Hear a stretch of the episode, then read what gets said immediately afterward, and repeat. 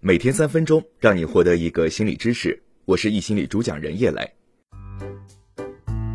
我们每天呢都会听到很多谎话，但人们只有百分之五十三的概率能够准确的识别自己听到的话是真是假。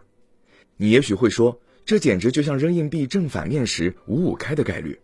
难道要看一个人在不在撒谎，就只能靠运气了吗？未必。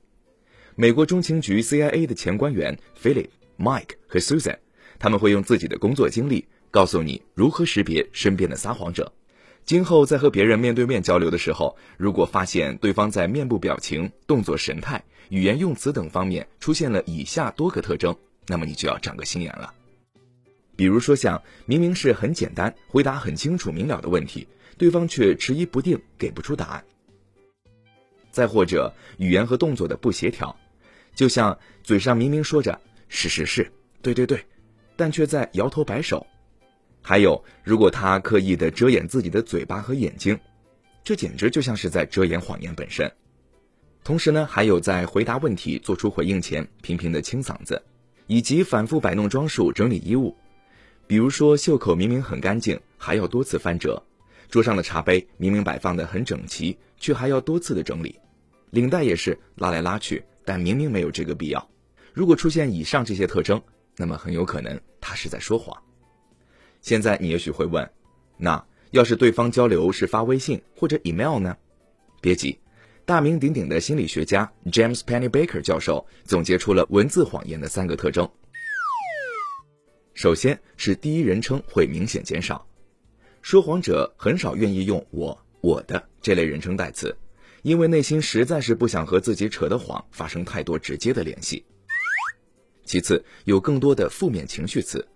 谎言大多伴随着不值得、悲伤这类令人不舒服的词语，因为说谎这种行为本身也多多少少会让说谎者自己感到不适和负罪感，这些负面情绪也难免会在他们的文字当中体现出来，而且可能他们自己也没有意识到这一点。第三是比较少用除去、以外、但是、也没有、也不是这类的逻辑连接词。这些词的逻辑感很强，而且要正确使用这些词，就必须分清楚自己写的事情中哪些是自己真正做了的，哪些是假的。可是撒谎的人一边要想着这个谎怎么撒才好，一边就没有脑力来顾及这些词的正确使用和背后的逻辑是否能说得通。但是要用错了的话，又会觉得别扭，那索性就不用这些词了。那我们现在来总结一下，说谎的人都有什么样的表现？在面对面谈话时，如果发现对方有迟疑不定、语言动作不协调、刻意的遮掩嘴巴或者是躲避眼神、反复摆弄整理衣服等举动，那么对方很有可能是在撒谎。